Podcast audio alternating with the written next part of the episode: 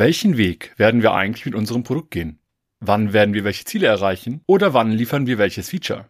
Solche und ähnliche Fragen versuchen wir als Product Owner oft über Roadmaps zu beantworten. Daher beleuchten Olli und Tim das Thema in dieser Folge und wir hoffen euch damit hilfreiche Impulse mit auf den Weg zu geben. Daher nun viel Spaß beim Hören dieser Folge.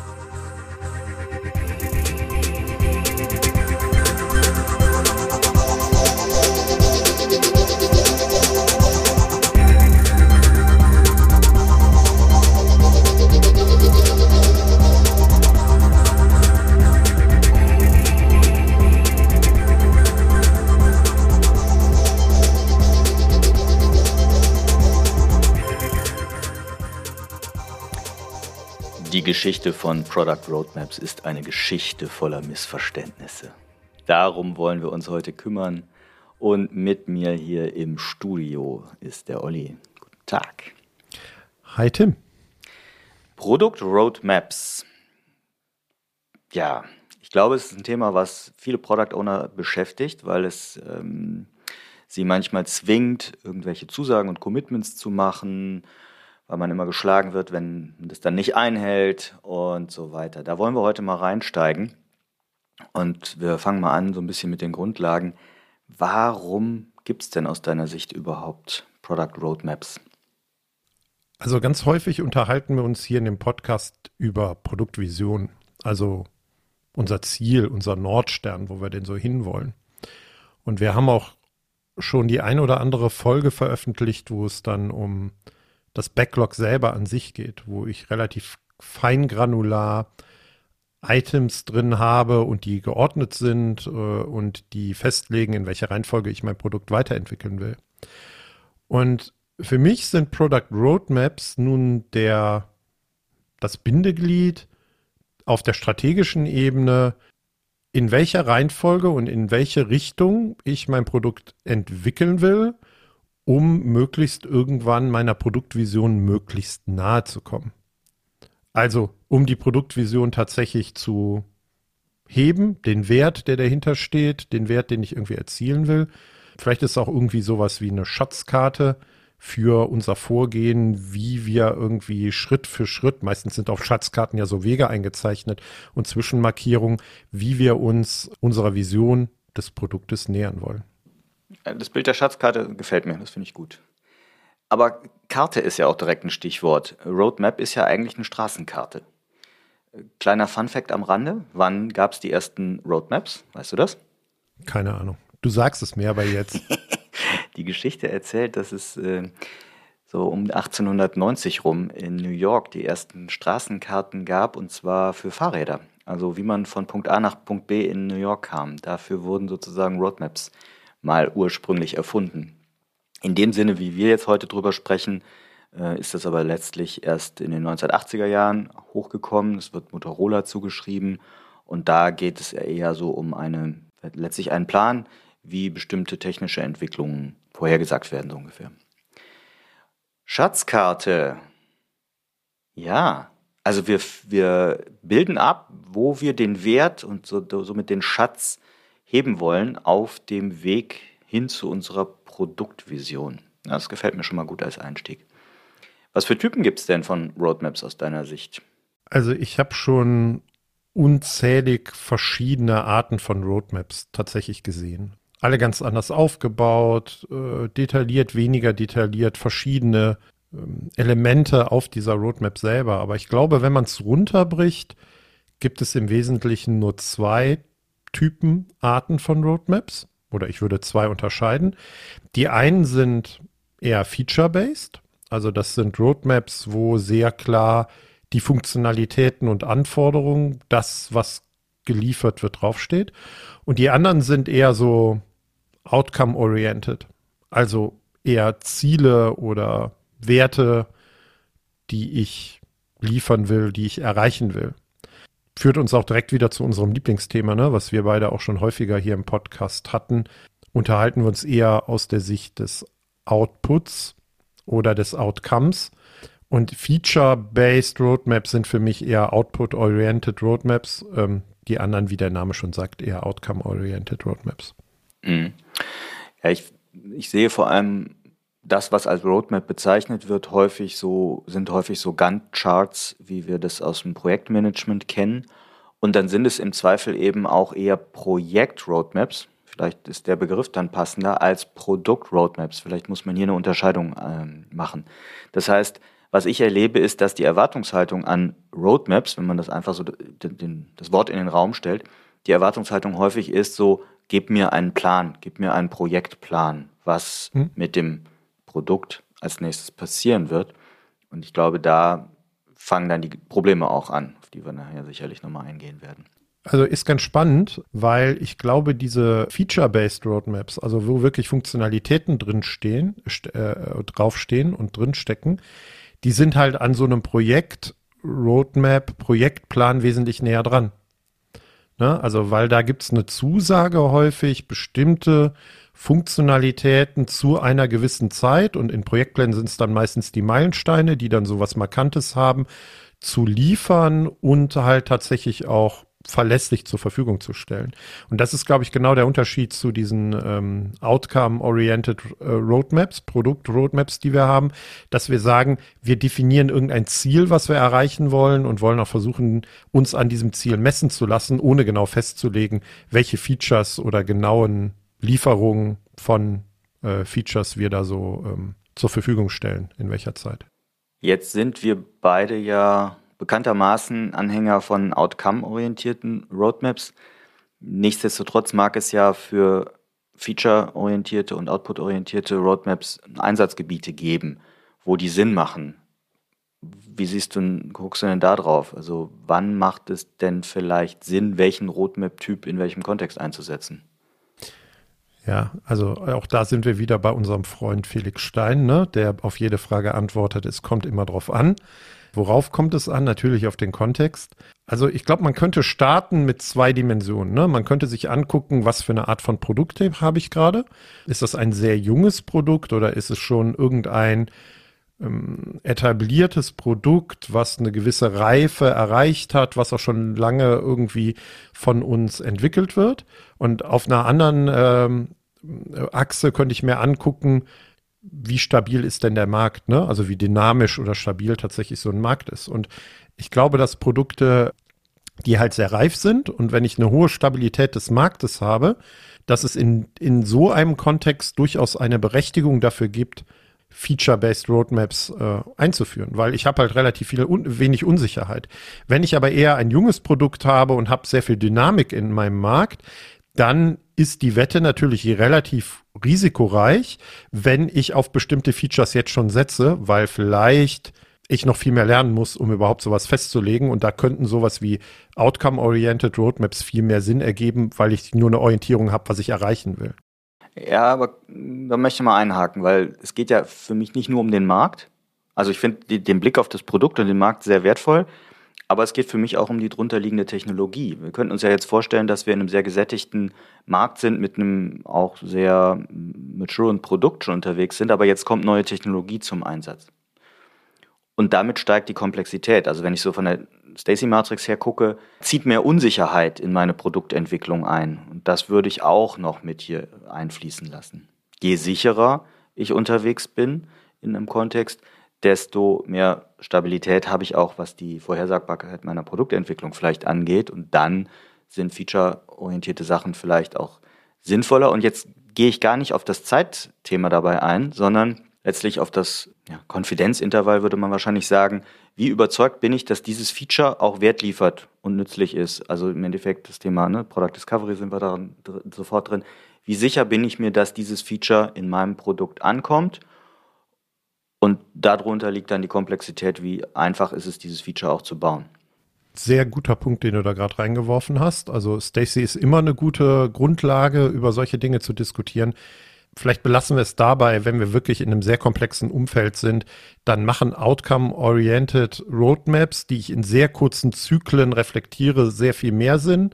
Und wenn ich in einem eher komplizierten, vielleicht schon fast einfachen Umfeld unterwegs bin, dann machen Feature-Based Roadmaps vielleicht auch aus Sicht der Kommunikation und Alignment mit den Stakeholdern vielleicht viel mehr Sinn. Ja, ich finde halt wichtig, den Gedanken reinzutragen, dass es hier nicht nur um die Delivery geht, sondern auch um die Product Discovery, die wir auch in einer Roadmap abbilden müssen in einer Product, Product Roadmap. Gut, wie detailliert sollte denn so eine Roadmap sein? Also ich glaube, da kommen wir gleich auch noch mal ein bisschen drauf, was auch so ein bisschen die Erwartungshaltung ist. Ne? Also je outcome-orientierter ich meine Roadmap aufsetze, glaube ich, desto weniger detailliert bin ich tatsächlich auch. Also ich habe einen gewissen Timeframe, ich habe auch vielleicht ein bestimmtes Ziel und in dem Goal-Oriented Roadmap-Template von Roman Pichler gibt es ja auch eine Zeile, wo es um Features geht und wo man bestimmte äh, Funktionalitäten zumindest adressiert, die man versucht zu erreichen.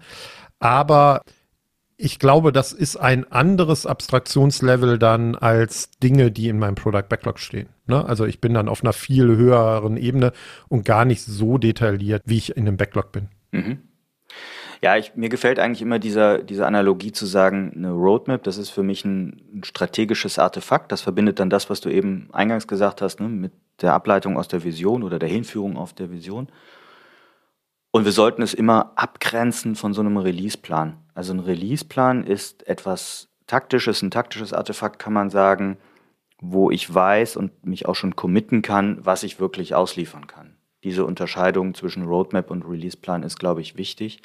Lass uns mal weitergehen und gucken, was für eine, was für einen Nutzen kann denn eine Roadmap haben und, und wie soll eine Roadmap wirken? Also ich erlebe durchaus den einen oder anderen Product Owner, der mir erzählt hat, ähm, ich mache halt keine Roadmap. Oder die Stakeholder verlangen eine Roadmap, aber ich weiß gar nicht, warum ich das machen sollte. Also ich glaube, dass häufig eine Erwartungshaltung von außen an einen Product Owner herangetragen wird, eine Roadmap bereitzustellen häufig formulieren dann Stakeholder gewisse Erwartungshaltung an mich als PO, eine Roadmap zu liefern. Ich glaube, ein Hintergrund ist, dass natürlich auch andere Bereiche als unser Produktteam sich irgendwie koordinieren und organisieren müssen. Ne? Also ich kann dieses, äh, diese Erwartungshaltung, eine gewisse Verlässlichkeit für eine Aussage zu bekommen, wann ich mit was irgendwie rechnen kann, durchaus irgendwie nachvollziehen. Das ist nur so ein Beispiel. Aber ich glaube, was viel zu wenig passiert, ist, dass ich als Product Owner mal diese Erwartungshaltung abhole oder reflektiere, warum brauchen denn Stakeholder in meiner Organisation diese Roadmap und was machen die denn damit? Denn erst dann kann ich ja überlegen, welche Art von Roadmap mit welchen Informationen tatsächlich hilft. Aber ich weiß nicht, wie du das wahrnimmst in Bezug auf äh, Roadmap-Erwartungshaltung von der Stakeholder-Seite. Ja, ich ich finde den, den Punkt gut. Äh, Stakeholder im Sinne von, da treten andere auf mich als Product Owner zu, die wollen was von mir wissen, weil sie irgendwelche Abhängigkeiten haben oder weil sie eine vermeintliche Sicherheit wollen, also typische Dinge. Ich finde aber, wir sollten das Thema Nutzen und Wirkung von Roadmaps auch nochmal ein bisschen weiter fassen. Also ich habe sehr positive Erfahrungen damit gemacht, wie eine Roadmap auch auf das eigene Scrum-Team oder Produktteam wirkt. Also im Sinne von Motivation zum Beispiel. Also nicht nur Alignment, sondern auch Klarheit, wo geht die Reise hin. Also über diesen Blick der nächsten ein, zwei Sprints hinaus, einfach so ein bisschen den langfristigen Pfad klar zu machen und damit den Sinn oder Purpose im Team auch eher zu vermitteln, warum man etwas tut. Und damit eigentlich eine viel intelligentere und breitere Diskussion zu ermöglichen, auch nachher übers Product Backlog oder über entsprechende Product Goals. Der zweite Punkt ist nochmal, wenn man den Blick nach außen wagt. Also jetzt haben wir ja eher so, klar, Stakeholder habe ich jetzt als Business Stakeholder gerade so interpretiert, kleiner interpretiert. Aber wenn ich Richtung Kunden und Partner gehe, ist eine Roadmap da vielleicht auch ein sehr wertvolles Instrument. Ja, und ich, ich würde noch eine Sache zusätzlich reinwerfen. Auch mir als Product Owner gibt eine Roadmap natürlich sehr viel Orientierung und vielleicht auch Fokus, ne, auf was ich mich konzentrieren sollte. Also das hast du sehr wahrscheinlich äh, auch subsumiert unter uns als Scrum-Team oder als Produktteam. Aber ich glaube, es hilft auch mir selber mit einer Roadmap klar entscheiden zu können, ist das gerade in unserem Fokus oder ist es gerade nicht in unserem Fokus und kommt vielleicht in dem, in dem dritten Quartal, wenn wir auf Quartalsweise zum Beispiel Roadmaps planen würden. Ne? Also ich finde dabei auch nochmal wichtig zu sagen, was ist der Adressatenkreis einer Roadmap? Zum Beispiel finde ich es wesentlich wertvoller, mit einer Geschäftsleitung, intern jetzt wieder mit einer Geschäftsleitung über Roadmaps zu diskutieren und nicht über das Product Backlog zu diskutieren. Und werfen wir den Blick nach draußen, wie eben schon mal gesagt, Kunden und Partner. Na, da kommt natürlich sofort die Frage auf, wie transparent sollte ich denn eine Roadmap machen? Was für Versprechungen und was für ein Erwartungsmanagement sollte ich denn da nach draußen geben? Hast du damit Erfahrung oder was meinst du dazu? Ja, es gibt ja durchaus die ein oder andere Company da draußen, die ihre Roadmap öffentlich macht. Hast du ein Beispiel dazu? Ähm, Buffer zum Beispiel, können wir auch verlinken. Ne? Also die haben in Trello eine öffentliche Product Roadmap. Die ist eher feature-based, nach meinem Verständnis. Ne? Ich glaube auch, dass es sinnvoll ist, dass sie feature-based ist, weil der Adressatenkreis halt die Kunden und die Nutzer sind, weil die sich konkreter was darunter vorstellen können, was da wirklich für Funktionalität kommt. Ich gehe aber mal davon aus, dass sie auch eine interne Roadmap, Product Roadmap haben, die ganz anders aufgebaut ist, vielleicht eher outcome-oriented und wo mit dem Management, genau wie du gesagt hast, die Produktteams auf einer anderen Ebene versuchen, Ziele abzustecken und Klarheit zu bekommen, in welchen Schritten sie halt ihr Produkt weiterentwickeln wollen. Und auch das ist ja total legitim und sinnvoll. Das ist ein spannender Gedanke, dass man also vielleicht mehrere Instanzen von Roadmaps sogar pflegt, die natürlich zueinander passen müssen, aber im Endeffekt hast du jetzt gerade ausgedrückt, nach außen, an dem Beispiel Buffer, gebe ich eher eine feature-orientierte Geschichte raus ich würde da trotzdem immer noch keine Zeiten dran schreiben nach draußen, Stichwort Erwartungshaltung.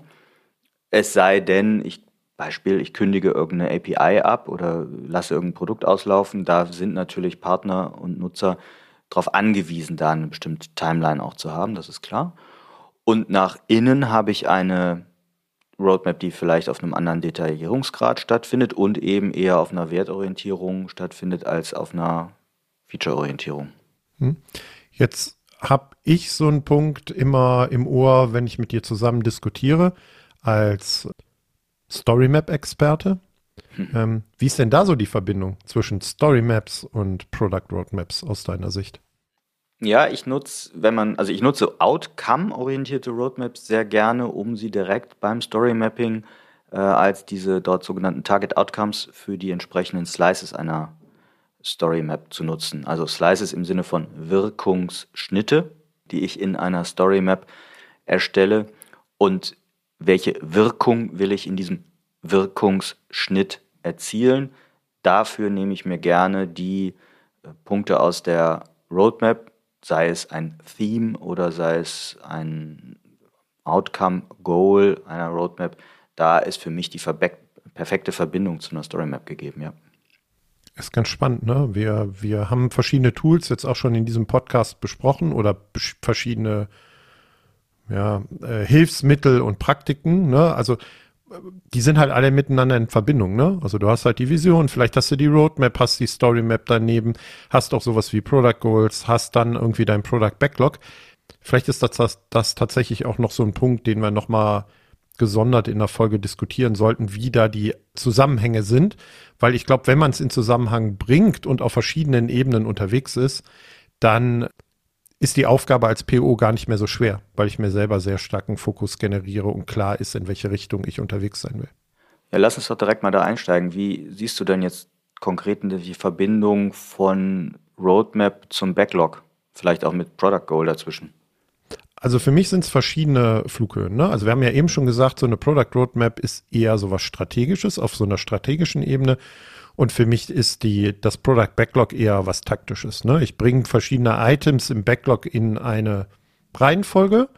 Und diese Reihenfolge wiederum hat natürlich äh, sich daran zu orientieren, was auf meiner Roadmap steht. Ne? Also Dinge oder Ziele, die ich erreichen will, beeinflussen halt die Reihenfolge im Product Backlog und nicht nur die Reihenfolge, sondern auch welche Items da drin stehen. Habe ich eben ja auch schon mal gesagt. Wenn ich was auf der Roadmap aktuell als Ziel definiert habe, kann ich viel klarer entscheiden, ob dieses Item sinnvollerweise in meinem Backlog ist. Und für mich ist sowas wie das Product Goal, was ja jetzt im Scrum Guide in der, in der letzten äh, Update dazugekommen ist, so etwas wie der Outcome, den wir gerade für die aktuelle Roadmap-Iteration oder für den aktuellen äh, Timeframe definieren.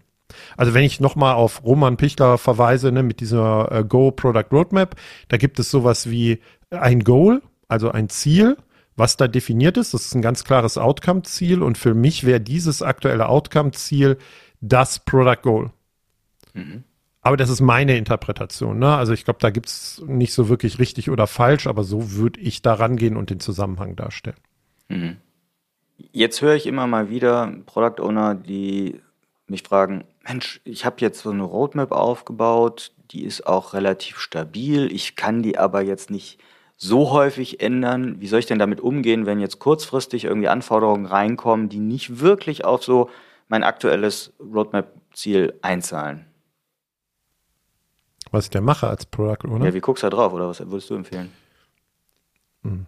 Ich gucke da auf sowas immer sehr pragmatisch drauf. Ne? Das erste, was ich gucken würde, ist, machen diese kurzfristigen Anforderungen mehr Sinn als das, was ich gerade verfolge? Also erzeugen die mehr Wert, ne? Macht das so. Wenn das so ist und das ein viel sinnvollerer Schritt ist als das, was ich in der Roadmap vereinbart habe, dann würde ich die als PO die Diskussion darüber eröffnen, dass wir lieber dieses Ziel verfolgen, weil vielleicht habe ich was Neues gelernt und würde dann diese kurzfristigen Anforderungen eher mit aufnehmen und im Zweifel auch noch mal ein Review, eine Reflexion der Roadmap aufmachen, ob wir uns da nicht getäuscht haben. Ne? Je weiter die Roadmap halt geht oder je weiter ich in der Zukunft bin, desto unsicherer wird es eh. Ne? Also ich sollte eine hohe Verlässlichkeit auf die auf den aktuellen Zeitintervall haben, aber je weiter nach hinten, desto unsicher wird es. Aber trotzdem kann ja was kurzfristiges kommen, was dazu führt, dass ich was anderes mache, als in der Roadmap steht. Und dann habe ich als Product Owner die Aufgabe, zu bewerten und irgendwie herauszufinden, ob das Ganze sinnvoll ist. Also das so ganz generell, ne? Aber was ich häufig erlebe, ist, dass kurzfristige Anforderungen kommen, die gar nicht kritischer, wertvoller, was auch immer sind, als das, was in der Roadmap wir vereinbart haben und worauf wir uns fokussieren wollen und dann Product Owner anfangen zu strugglen und sagen, oh, jetzt wollen die halt auch als Stakeholder noch das und das, aber eigentlich passt das nicht so wirklich. Und da würde ich eher den Weg wählen, die Roadmap zu nutzen, um klar zu sagen, wir haben uns auf dieses Ziel in den nächsten zwei oder drei Monaten committed. Und das, was ihr jetzt zusätzlich kurzfristig reinwirft, zahlt nicht darauf ein. Und dann würde ich es explizit nicht machen. Aber ich brauche natürlich einen gesunden Menschenverstand, um zu überlegen, ob es Case A oder Case B ist. Mhm. Ja, passt. Lass uns mal in den Bereich reingehen, wie erstellt man eine Roadmap? Oder vielleicht auch damit wirklich starten, wie ist denn so eine Roadmap aus deiner Sicht aufgebaut? Was für Elemente hat, sollte so eine Roadmap haben und vielleicht auch welche sollte sie nicht haben? Also was ich üblicherweise mache, ist, ich lege ein, habe ich ja gerade schon gesagt, ein Timeframe fest. Also von wann bis wann betrachten wir jetzt gerade so einen Roadmap-Schritt. Was schlägst du da vor? auch, auch da sind wir wieder vielleicht so ein bisschen von bei der Komplexität, was wir eben mit Stacy meinten. Ne? Also je äh, komplexer es ist, desto kürzer.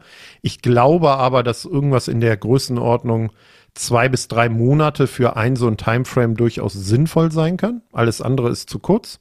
Weil wenn ich zwei Monate bin und habe zwei Wochen Sprints, habe ich halt vier Sprints und bei drei Monaten sechs Sprints. Ich glaube, das ist eine ganz gute Daumenregel, so, so in welchen Größenordnungen man unterwegs sein kann. Meistens gebe ich dann auch dieser, dieser Iteration, Roadmap-Iteration, diesem Timeframe auch irgendeinen Namen. Manchmal auch nur irgendwas Kryptisches, aber so, dass wir es irgendwie unterscheiden können. So, und dann würde ich definitiv das Ziel definieren, also das Goal. Und ich glaube, es braucht aber trotzdem auch noch sowas wie irgendeine Metrik, irgendein Wert, irgendeine Art von KPI, die wir definieren, um hinterher festzustellen, ob wir dieses Ziel auch erreicht haben. Also ich glaube einfach nur die Formulierung eines Outcomes reicht häufig nicht aus, sondern wir müssen spezifisch und messbar machen und dafür brauchen wir, glaube ich, noch die Metrik. Das wären so Dinge, die ich in eine Roadmap auf jeden Fall mit übernehmen würde. Wie sieht das bei dir aus? Ja, ich finde einige der Vorschläge äh, ganz gut, die in diesem Buch Product Roadmaps Relaunched, wir werden das verlinken, drin sind. Das heißt, die, die empfehlen wirklich die Vision erstens immer noch mal kurz drauf zu packen, so als Kopftitel quasi. Und dann dort der Vorschlag mit, in diesen Timeframes dann mit Themes zu arbeiten. Also das ist das, was du mit, hast du eben gesagt, Titel oder, oder Name, Benennung irgendwie. Hm. Äh, darunter dann die, die ähm, ja, Outcome Goals, Product Goals, Business Objectives, wie immer man das nennen will, zu listen. Also wirklich wie so kurze Bullet Points und das ist dann aber, sind nicht viele, ne? das sind dann vielleicht drei oder fünf pro Theme. Also bitte nicht eine zu lange Liste machen.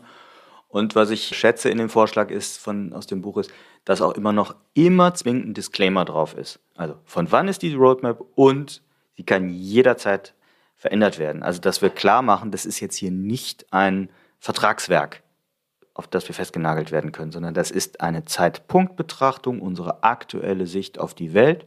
Und da wir in einem komplexen Problemumfeld uns befinden, um dieses Produkt zu entwickeln, kann sich das auch eigentlich jederzeit ändern.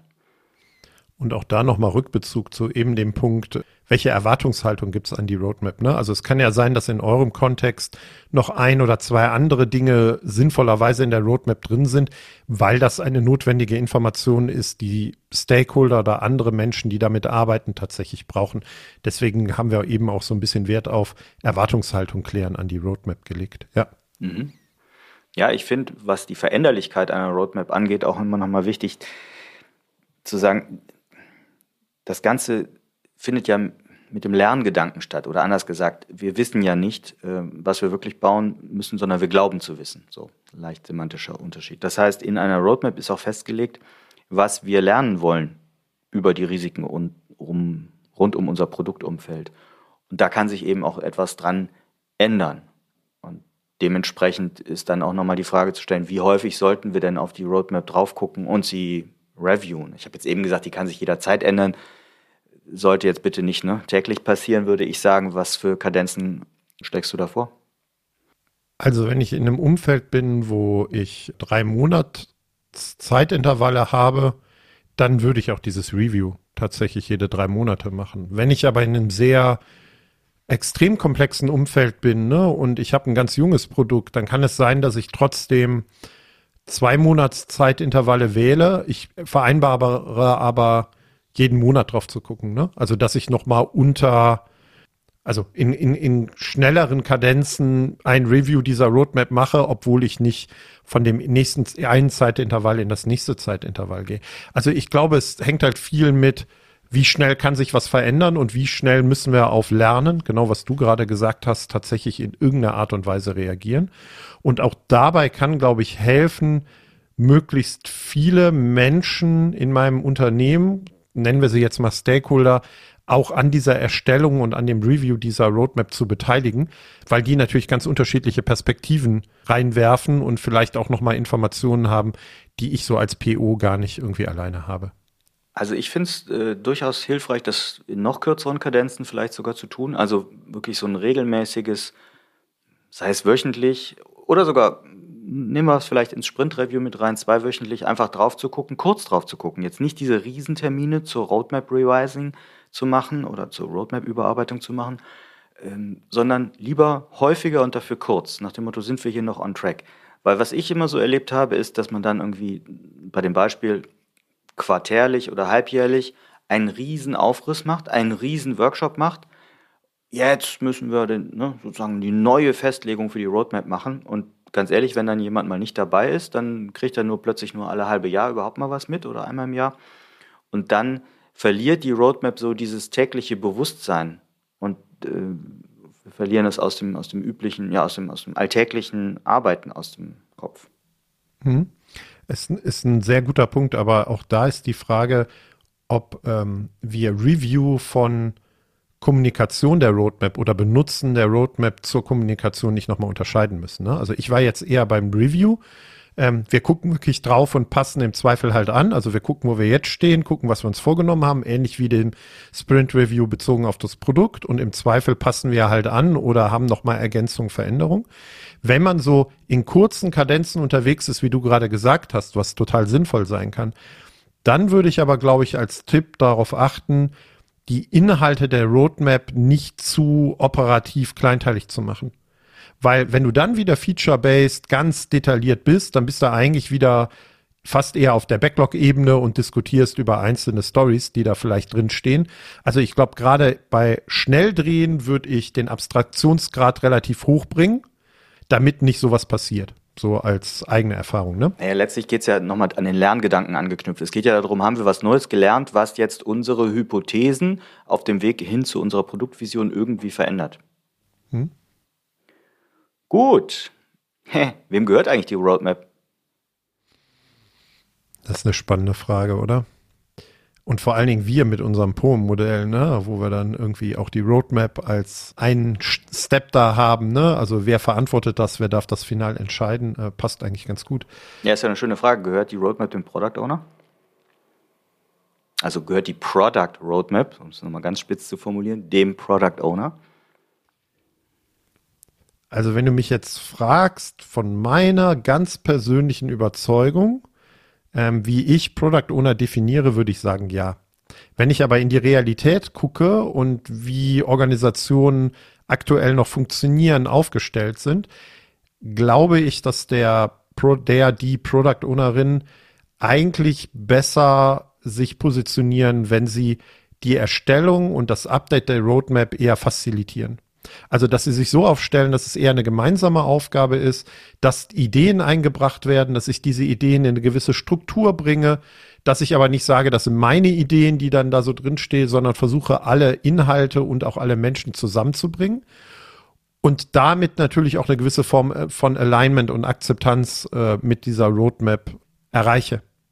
Dann wären wir wieder bei der Diskussion, wenn ich sowas tue, habe ich dann die Ownership über die Roadmap. Deswegen würde ich dann sagen eher nein ich glaube, dass eigentlich in meinem Herzen, dass der PO die Ownership über die Product Roadmap haben sollte und sich trotzdem so verhält, wie ich gerade beschrieben habe. Hm. Gut, lass uns mal zum Ende hin auch noch mal ein bisschen über ja, so Best Practices, Tipps und sowas oder auch Fehler im Umgang mit Roadmaps reden. Fangen wir vielleicht mal mit den Fehlern an. Was für Fehler siehst du denn so im Umgang mit Roadmaps? Also der größte Fehler, den ich sehe oder der häufigste ist, dass wenn so eine Roadmap aufgeschrieben ist und irgendwo hingehangen wird, dass das als was Verbindliches, was irgendwas, was eine Garantie hat, das kommt jetzt, vor allen Dingen, wenn es Feature-Based Roadmaps sind, angesehen wird in Organisationen. Deswegen mochte ich eben deinen Hinweis über den Disclaimer so gerne. Ne? Also auch sagen, das ist zum jetzigen Zeitpunkt und vielleicht steht auch in dem Disclaimer drin, zu diesem Zeitpunkt war das nach bestem Wissen und Gewissen das, was wir entschieden haben. Aber je weiter wir in die Zukunft gehen, desto unsicherer wird das Ganze und desto weniger kann das irgendeine Art von Garantie sein. Ja, für mich ist es in dem, in dem Kontext auch, dass überhaupt verbindliche Zeiten dran geschrieben werden da komme ich dann immer mit, mit dem Beispiel, ne, ja, da müssen wir, was ist die Deadline? Ne, eine Deadline ist dann, wenn ich wirklich tot bin. Das habe ich schon mal hier gesagt. Ne? Also wenn ich irgendwie Weihnachtsgeschenke produziere, ist Heiligabend vielleicht wirklich eine Deadline. Die häufigsten äh, Meilensteintermine, die irgendwo dran genagelt werden, sind aber aus meiner Sicht politische Termine. Also dieser typische, am 30.06. gehen wir live, am 15.11. gehen wir live und das und jenes. Und solche Termine würde ich draußen halten aus der Roadmap. Egal, ob ich Outcome oder Feature drin habe. Also Termine dann, wenn wirklich klare Abhängigkeiten für Partner oder andere Stakeholder drinstehen, damit so Konnektionspunkte drin sind, ja, kann man dann drüber reden.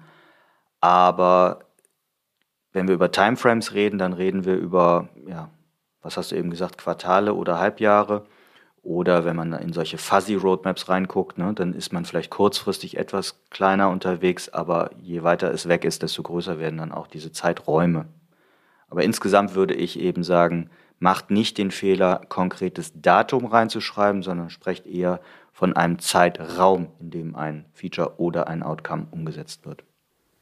Ja, und um das kurz nochmal, ähm, auch nochmal zu erläutern mit Fuzzy, ähm, das sind so typischerweise so Roadmaps, da steht dann Now, also das, woran wir aktuell arbeiten, Next, das ist das, was als nächstes kommt und dann irgendwie Later, ne? Also das kommt dann irgendwie später. Auch das kann helfen, genau äh, ähm, diese, diesen Fehler zu umgehen, den du gerade irgendwie angesprochen hast. Ich würde noch eine zweite Schwierigkeit reinwerfen, die habe ich eben auch schon mal angedeutet, dass häufig in Roadmaps, wenn dann Features drinstehen, das auf einer viel zu feingranularen Ebene passiert. Ne? Also wirklich auf Ebene von einzelnen User Stories oder so oder vielleicht auch von so Epics, die in meinem Backlog sind. Auch das würde ich vermeiden. Ich würde die Abstraktionsebene ganz anders setzen, weil ich glaube, dass wenn ich schon bestimmte Funktionalitäten reinschreiben muss, dass dann ähm, ich auch mir sonst zu wenig Freiheitsgrade ermögliche. Ne? Keine Ahnung, wenn man mal auf diese Buffer äh, Public Roadmap guckt, ist, da steht dann sowas drauf wie irgendeine App, um Instagram Stories zu planen. Ne? Also das ist für mich dann noch wesentlich größer als so ein Epic. Ich würde noch reinwerfen oder den klaren Hinweis geben, macht nicht den Fehler und interpretiert eure Roadmap als Projektplan oder als Releaseplan. Wenn ihr einen Releaseplan machen wollt, macht den, aber neben einer Product Roadmap. Ein Releaseplan sehe ich als etwas an, wo schon wirklich ein Commitment drauf erzielt werden kann. Ja, wir arbeiten dran, wir wissen, an, in dem Release wird das und das drin sein. Wir wissen es. Wir glauben es nicht zu wissen, wir wissen es. Da können sich andere wirklich komplett drauf verlassen. Eine Product Roadmap ist für mich da eben explizit etwas anderes und wir sollten das nicht in einen Topf schmeißen. Hm. Guter Punkt. Was für Tipps und Tricks haben wir denn jetzt noch? im Umgang mit Product Roadmaps. Olli, was kannst du empfehlen? Hm, ich glaube, ich würde als den einen Tipp anmerken, dass es eher um so eine Perspektive geht, wie ich auf Roadmaps drauf gucke. Also mir geht es häufig in den Diskussionen mit Product Ownern gar nicht um die Roadmap selber, sondern mir geht es eher darum, wie ich die Product Roadmap dann zur Kommunikation mit anderen Beteiligten nutze. Also für mich ist das fast eher ein Tool für das Alignment der anderen Beteiligten und der Abstimmung miteinander. Ne? Natürlich, wir hatten das eben auch richtigerweise gesagt, geht es auch darum, eine Orientierung oder einen Fokus für mein eigenes Team zu äh, geben und so. Das ist alles total wichtig. Aber seht es eher als etwas an, was ich als Kommunikation nutze und als Alignment von anderen, weil das wird mir ganz viele andere Herausforderungen, die ich als Product Owner habe, wesentlich erleichtern, weil ich die Roadmap dafür benutzt habe, äh, Leute hinter mich zu bringen und gemeinsam mit ihnen in die richtige Richtung zu laufen. Ich werfe als den einen Tipp noch rein, nutzt das mal als Instrument zur Motivation im Team. Also geht als Product Owner hin, erklärt eure Roadmap äh, dem Team, diskutiert sie auch mit, damit mit ihnen und ich habe super Erfahrungen gemacht, die Roadmap auch grafisch zu visualisieren. Also wirklich dem Team aufzumalen, was ist der Weg, was ist so, wo, wo sind so vielleicht Nebenspuren, wo ist noch Nebel in unserem Feld, wo wir noch nicht wissen, wo es lang geht. Und das hat natürlich auch zu Alignment, aber vor allem auch zu einer wahnsinnig hohen Motivation des Teams geführt, diesen Weg gemeinsam für dieses Produkt zu gehen. Und da, ja, habe ich sehr positive Erfahrungen mitgemacht, möchte ich sagen. Cool. Dann würde ich sagen, haben wir einmal so einen Rundumschlag gemacht. Vielen Dank für deine Einblicke und deine Erfahrungen, Olli. Sehr gerne.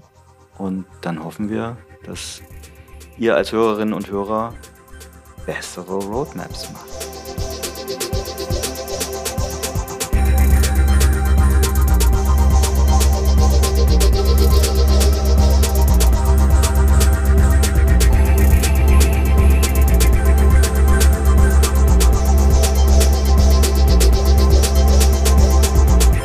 Wir Produktwerker bieten neben diesem Podcast auch kostenfreie Live-Events. Informiert euch über Termine und Themen, indem ihr uns auf LinkedIn folgt oder euch auf produktwerker.de registriert. Wir freuen uns über eure Teilnahme.